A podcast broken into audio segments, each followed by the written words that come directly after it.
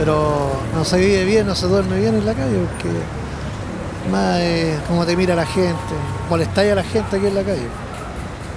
Y no, es muy, muy frío a dormir en la calle aquí, muy, muy peligroso. El frío, el hambre para los viejitos y la violencia que se ve en las noches, los ruidos que no podéis dormir, que tenéis que bañarte, ir a bañarte las piletas, tenéis que lavar tu ropa, tenéis que ir al baño al hospital. No, no, es, no es cómodo vivir en la calle. Acabamos de escuchar a Chelo, quien vive fuera de la posta central, en una carpa junto a su pareja Jessica. Ambos tienen alrededor de 60 años y viven en la calle hace más de 25 años. Oye Chelo, ¿y por qué cogiste esta esquina por sobre otras? Porque más tranquila y más limpiecita que los vecinos los tienen buenos nosotros, que somos más calladitos. La posta central ha sido un lugar que históricamente ha albergado a personas en situación de calle en la ciudad de Santiago. Aquí somos como una amistad, como amigos, toda la gente se quiere como una familia. Llegan tíos a dar las comidas de repente, pero yo trabajo todos los días. Salgo a trabajar, dependo de mí con mi señora también. Este podcast documental es una introducción a la calle, una ventanita hacia una realidad desconocida para muchas personas. A lo largo de este programa estaremos escuchando relatos que son únicos en su manera y representan a quienes se abrieron a conversar y compartir con nosotros. Sean bienvenidas y bienvenidos a Que la calle no calle, presentado por la Fundación Gente de la Calle.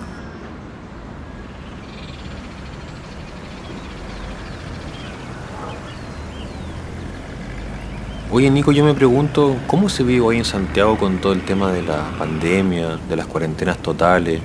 Bueno, eh, gracias y qué buena oportunidad de poder un poco contar lo que se vive estando en la calle, digamos. Yo la verdad soy una persona que lleva en la calle un año, no es más que eso. Algunas veces en mi vida también lo estuve, pero un poco más por decisión o por rebeldía o por madurez, de repente no lo sé, pero la verdad es que cuando empecé a ir en la calle, llegué a este lugar en marzo del año pasado. Y había, una empresa que estaba construyendo por aquí. Entonces, entre los materiales de construcción me armé como una especie de ruquito, como se le, se llama en la calle, se le llama ruco, a, a los lugares que uno se arma para vivir sean como sean, digamos. Y estuve quedándome, digamos, en este lugar y trabajaba cuidando autos cerca, un par de cuadras. Y, mm, bueno, a ver, la verdad es que con el tema de la pandemia, la cuarentena total en Santiago, eh, bueno, los, los pacos, los pacos, me, me sacaban porque la gente, bueno, igual la gente acá en este sector también que también conozco bien, porque mi, familia vive cerca de acá, tengo amigos que viven en este sector. Bueno, no todos por supuesto, pero mucha gente de repente rechaza a la gente que vive en la calle. Había gente que llegaba a pedir plata. Entonces llamaban a carabineros, me imagino por el susto de, de contagio, según ellos, más posible entre nosotros. Em, y bueno, se acabó el tema de cuidar autos, entonces, bueno, eso. Esa fue la voz de Nico, un hombre de 40 años quien vive en un sector algo más tranquilo, más calmado y según nos cuenta él, un poco más seguro también. Aquí llega mucha gente a tomar cerveza, desde gente que vive por acá, cabros, a obreros de la construcción que los días viernes, bueno, es normal, salen, se toman su cerveza y se van. Pero generalmente como no hay muchos basureros, las latas quedan todas esparcidas. Y nosotros limpiamos eso. Y cada vez como tratamos de andar limpios también, eh, bueno, dicho sea de paso, tenemos hasta la hora. Entonces, bueno, por lo menos limpios andamos. No impecable, pero, pero decente y al limpiarlo, el sector y todo eso, la gente no nos rechaza tanto.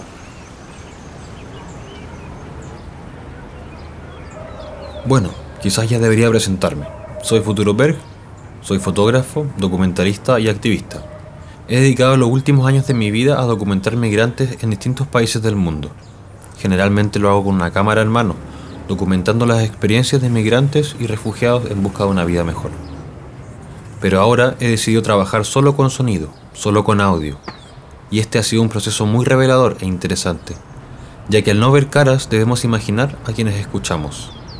La mente se enfoca en otros aspectos del relato. Es básicamente lo opuesto a la fotografía en donde comúnmente se nos presenta una imagen primero y luego conocemos la historia de la persona. Pero aquí debemos imaginarnos cómo son sus caras, cómo son los lugares donde viven. Debemos dejar que nuestra imaginación haga el resto.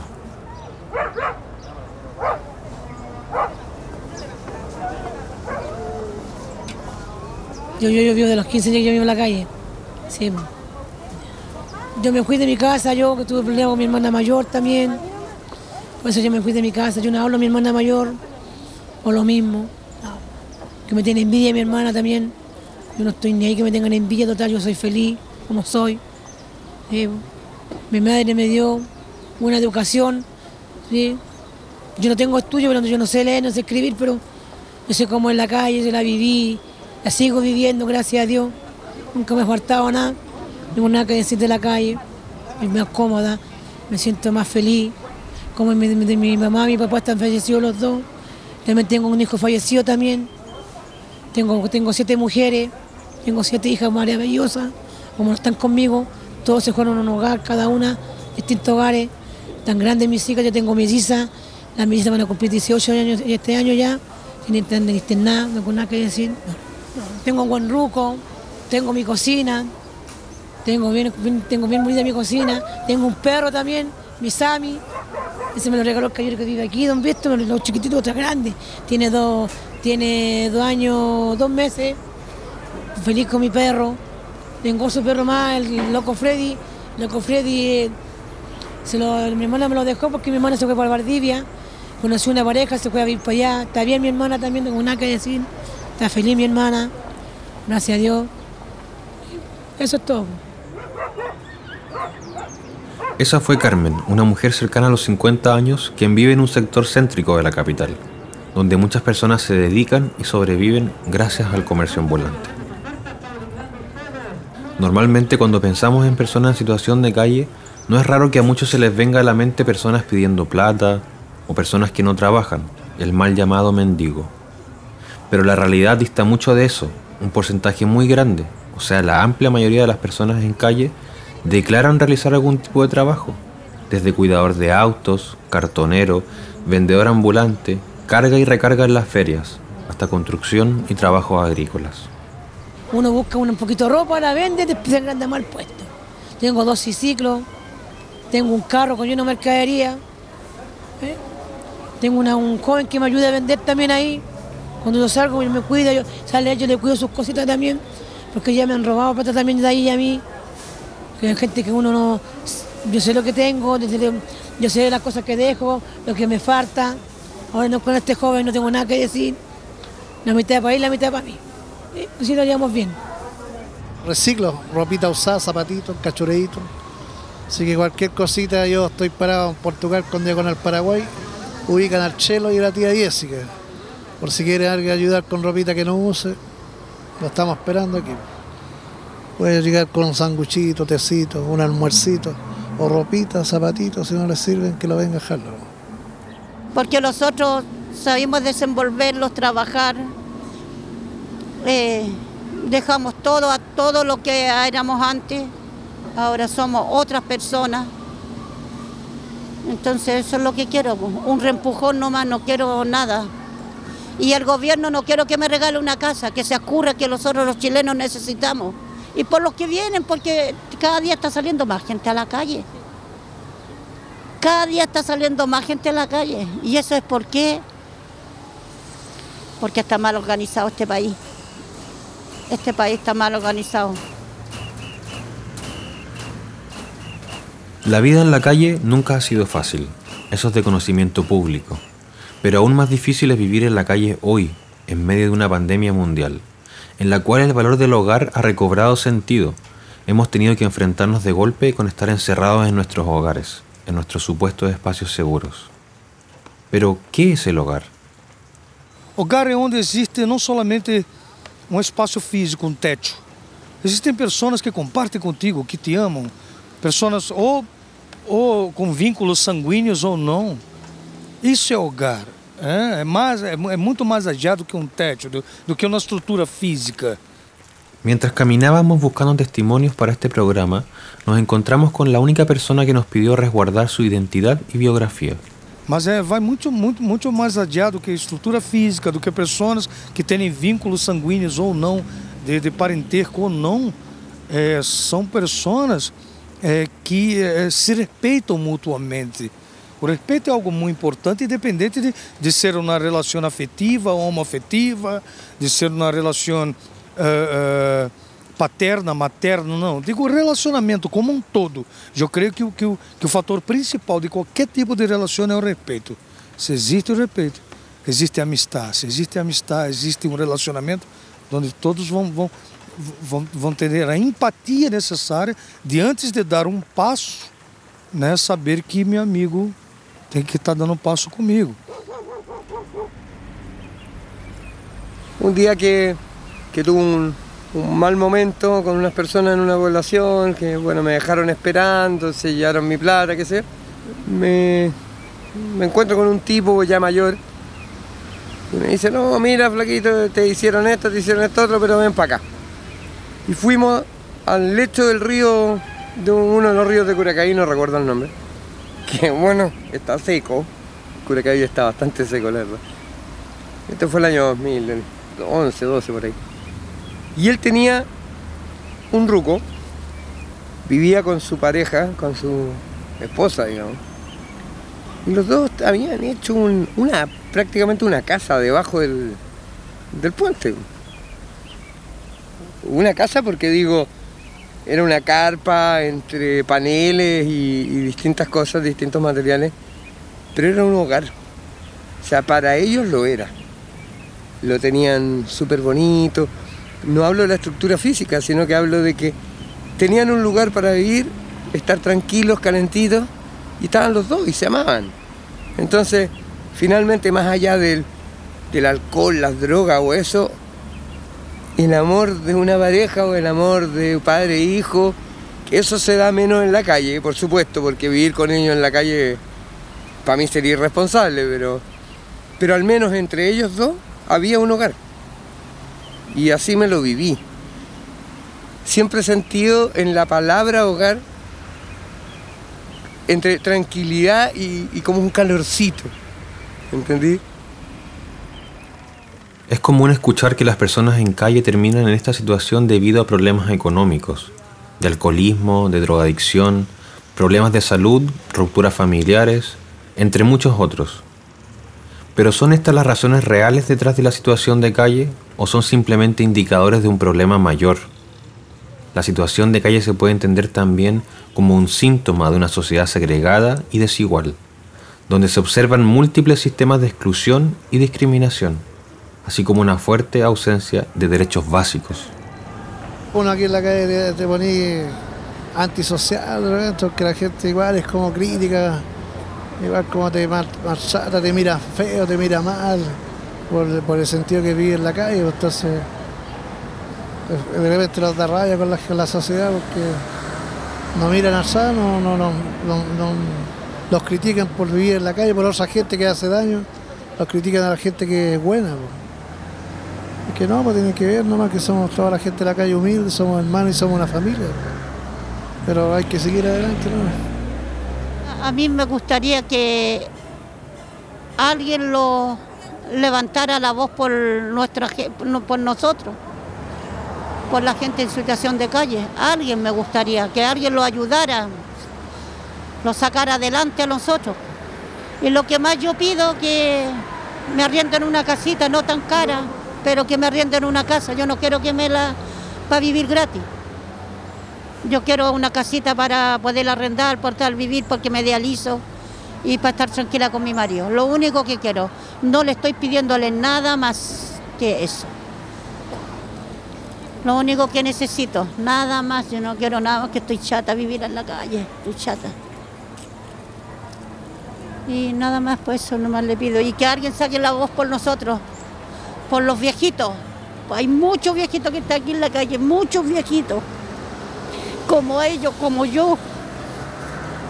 Pucha Jessica, yo. Yo te entiendo, pero. Pero es la voz de usted la importante. Yo estoy cansada. Sabe que antes hacíamos fogata, cuando venía carabinero lo sacaba las cosas. Lo íbamos con todo encima, con la MUNI, con todo. Yo estoy cansada, estoy cansada de estar luchando. Porque ellos quieren que los vamos de aquí, que somos, estorbamos, pero ¿a dónde los vamos a irnos? ¿Para dónde? Nosotros no, no somos como los ven ellos, como los ven ordinarios, como los ven cochinos, ¿no? Nosotros somos normales, somos gente que no hemos perdido, no, no, no porque vivir en la calle no, no se ha perdido la dignidad tampoco. somos personas bien, que bien correctas. Y que conversen, que se acerquen con los otros, ¿no? que hablen con los otros. Como la palabra que dicen, eh, ¿Discriminan? exactamente, criminan a la gente de la calle porque uno, porque viven así, que viven así. Yo le echo la chorreada, a mí no me interesa porque mire, quiero, usted no te tiene que mirar en menos a la gente de la calle porque uno, uno llegó a esto nosotros. Llegó- Uno llegó a esto porque, porque yo, yo, yo vengo de una familia pobre. Sin mentir, cuando yo, yo tenía como, pongamos, tenía 11 años, pues mi hermano más chico, el Juan, la Rosa, la Mari, mi papá se llevó uno al mar, como el mayor. Yo por casa por casa yo pedía limosna, pero ya era mi hermano más chico. Llegaba con las bolsas llenas de cosas. ¿ah? Plata, mercadería, yo se lo botaba todo a mi mamá, po, porque esos años mi papá los pegaba también mi papá, po, nos maltrataba a nosotros cuando éramos chicos. Y mi mamá también, mi papá también sacaba a mi mamá de la iglesia, Angélica también. Yo crecí en una situación totalmente lejana a esto, totalmente lejana. En un hogar, en una casa, eh, con mis padres, yendo al colegio, con compañeros, con, con una vida que, que, que un poco es la vida burbuja de, del 99% del, del país. digamos. O sea, no estoy diciendo burbuja de forma despectiva, pero, pero es que esta realidad no existe para ellos, así como no existía para mí. Sí, por eso la gente, la, gente mira mucho menos a la gente en la calle. Algunas, pero algunas no. No, Porque vienen unos tíos a dar comida también en las noches. Hoy día sábado viene, viene un matrimonio también a dar comida también allá. en la noche. Trae yogur, trae lenteja a veces, trae pancito, sus cafecitos. Decimos, hola tío, ¿cómo están? Buenas tardes. Ponen su mesita. Hay una pareja de españoles que mm, ellos nos traen almuerzo todos los martes. De hecho, creo que lo vi ahora, hoy día es martes, ¿no? Sí, sí, creo que vi la bolsita colgando un poco más allá. Y mm, ella nos prepara el almuerzo, bueno, como digo, todos los días martes. Y con su marido, por ejemplo, para este año nuevo, ellos no. Para Navidad nos hicieron regalos, nos regalaron zapatillas a mi amigo y a mí, ropa, distintas cosas. Y además nos, dieron todo para un asado. O sea, carne, longanizas, pollo, carbón, hasta el vino. Con eso les digo todo. Fue un gesto súper bonito y, y bueno, esas cosas son, se valoran, se, se aprecian. Existen distintas organizaciones, instituciones o personas que brindan ayuda para quienes están en situación de calle, en distintos niveles, desde la asesoría legal, la alimentación, alojamiento, ropa, entre muchas otras.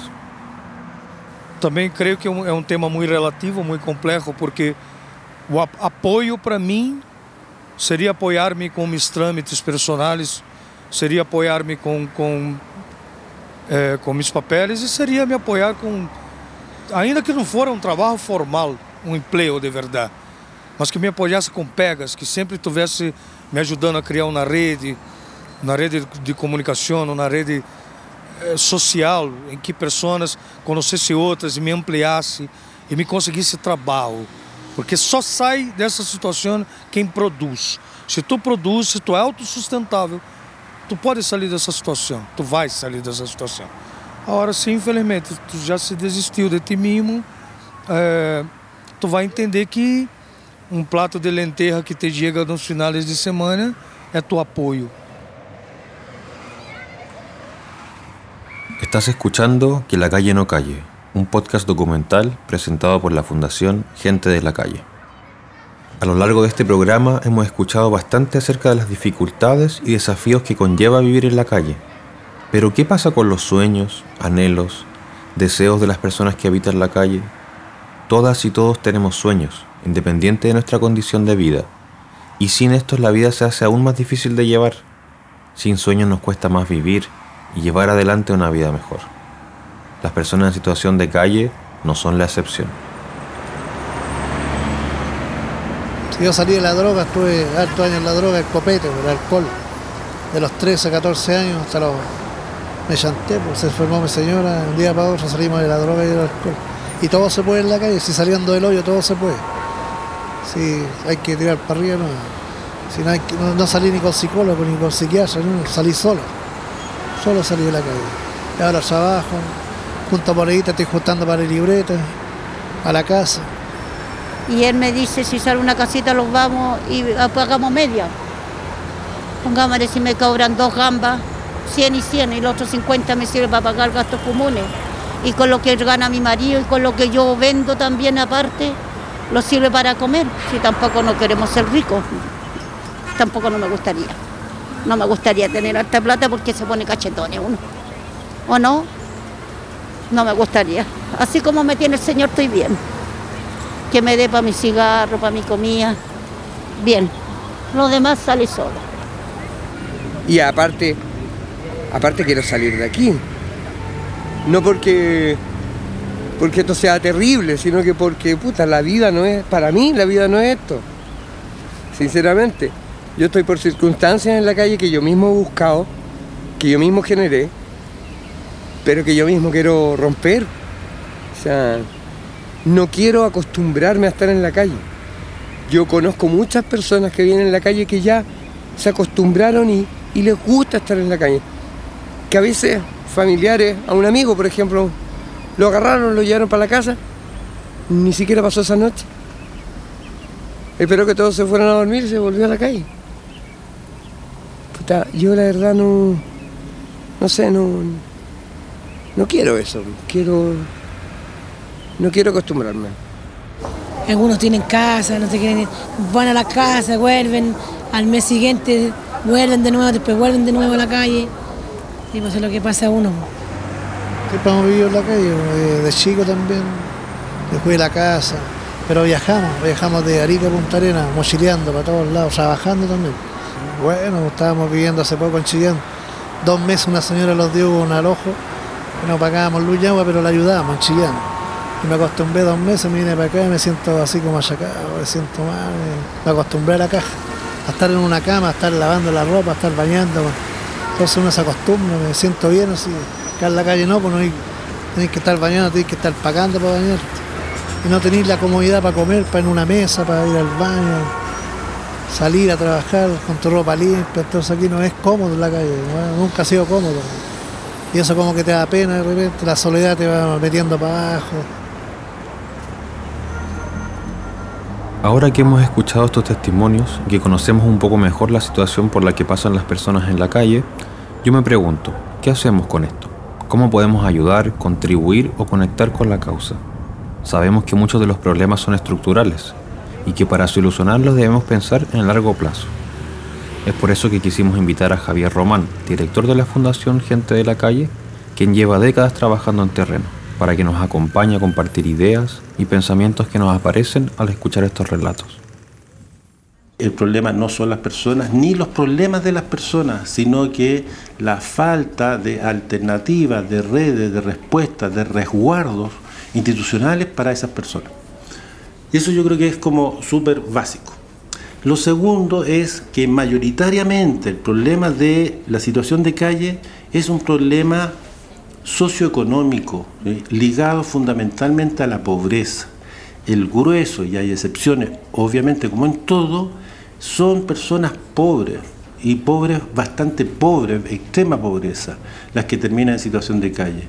Los casos de personas que vienen de situaciones llamemos acomodadas, de algún modo, para, para nombrarlas de algún modo, son la excepción. Lo normal es personas que vienen de historias familiares ligadas a la pobreza. O sea, padres con dificultades laborales, problemas de permanente vivienda, eh, problemas de eh, salud ¿sí? que persisten en el tiempo. Entonces, la salida a la calle no es solamente producto de la historia personal, sino que también de la historia familiar, ¿eh? Que llevó a que uno de sus miembros, o más de uno de sus miembros, termine en la situación de calle. Algo falló eh, en la familia, pero a la familia también alguien le falló. Le falló la sociedad, le falló la escuela, le falló el barrio, le falló la alcaldía, el municipio, le falló algo que hizo que en esa familia se generara un problema tal expresado en, uno de sus miembros que fue expulsado. Por lo tanto, todo lo que uno hace o debiera hacer respecto a las personas en situación de calle es ir a las causas de qué fue lo que generó en esa persona la situación de calle y atacar esa causa. Y no siempre en la intervención, en la, en la política pública, pero tampoco en el accionar de las sociedades civiles que trabajan con esto, se considera ese factor solo se pone la lupa en el sujeto y sus problemas y no en las causas que a veces son estructurales, de distintos niveles, pero son estructurales. Al mismo tiempo que estas luchas de largo aliento deben seguir, también creo que la solidaridad es importante. No la caridad de dejar 500 pesos en las manos de alguien en la calle, sino que sentarnos a conversar con alguien, compartir un almuerzo, compartir nuestro tiempo y nuestros corazones. No necesariamente con cualquier persona, sino que hacerlo de manera orgánica, que cuando observemos nuestros barrios consideremos a la gente que vive en la calle como los vecinos que son. Quizás hay alguien en ese contexto con el que tengamos cosas en común, una visión política, un gusto por el arte, música, deportes, etc. No se trata de encontrar a la primera persona que encontremos viviendo en la calle, sino de abrirse como con cualquier otro miembro de nuestra comunidad, a que desde un encuentro se pueda formar una relación de largo plazo o una amistad al final se trata de tener una mirada humanista, de humanizar a las personas en calle al igual que con cualquier otro ser humano. Y humanizar significa que alguien nos puede caer bien o nos puede caer mal. Humanizar es ver que las personas son personas independientes de dónde y cómo viven. Solo ahí podremos derribar los viejos mitos y estereotipos que por años hemos repetido, reforzado y que tanto daño nos hacen como sociedad. Yo soy feliz viviendo en la calle, dije yo, a mi en la calle, no nada que decir yo. Siempre le pido el de arriba que me vaya bien. Le doy gracias a todos los vecinos que lo ayudaron también por toda la pandemia hasta ahora. Así que se han portado bien la gente. Y ahí la gente recién está comprendiendo cómo vivimos los otros. Y antes los criticaban. Ahora no, por los saludos. Saben que no somos así como nos miran. Me siento una obligación de, de relatar esa realidad cruel para que algo realmente pueda venir algún efecto óbvio que positivo, o que esperamos todos nosotros, venga, venga a pasar. Ojalá este programa le vaya bien, ojalá llegue a más gente y ojalá más gente ayude a los que están en la calle, porque finalmente el Estado jamás lo va a hacer. Son acciones como estas las que van a generar cambio y que quizá en algún momento, Dios lo quiera así, no haya gente en la calle. Por último, agradecer enormemente a las personas que se abrieron a conversar con nosotros a Carmen, Nico, Chelo, Jessica, nuestro amigo migrante, y a Javier Román, director de la Fundación. También darle crédito a todos quienes trabajaron en este podcast, a Juan Cáceres, quien editó este programa, a Daniela Olmos, quien estuvo a cargo de la producción ejecutiva, a Estudio Migrante, quienes diseñaron la portada, a Juan José Baeza de Estudio 7, quien hizo la mezcla y la masterización, al equipo de la Fundación Gente de la Calle, y que les habla, Futuro Berg, en la dirección y el guion. Y por supuesto, muchas gracias a todas y todos quienes nos escuchan. Será hasta una próxima. Y que la calle no calle.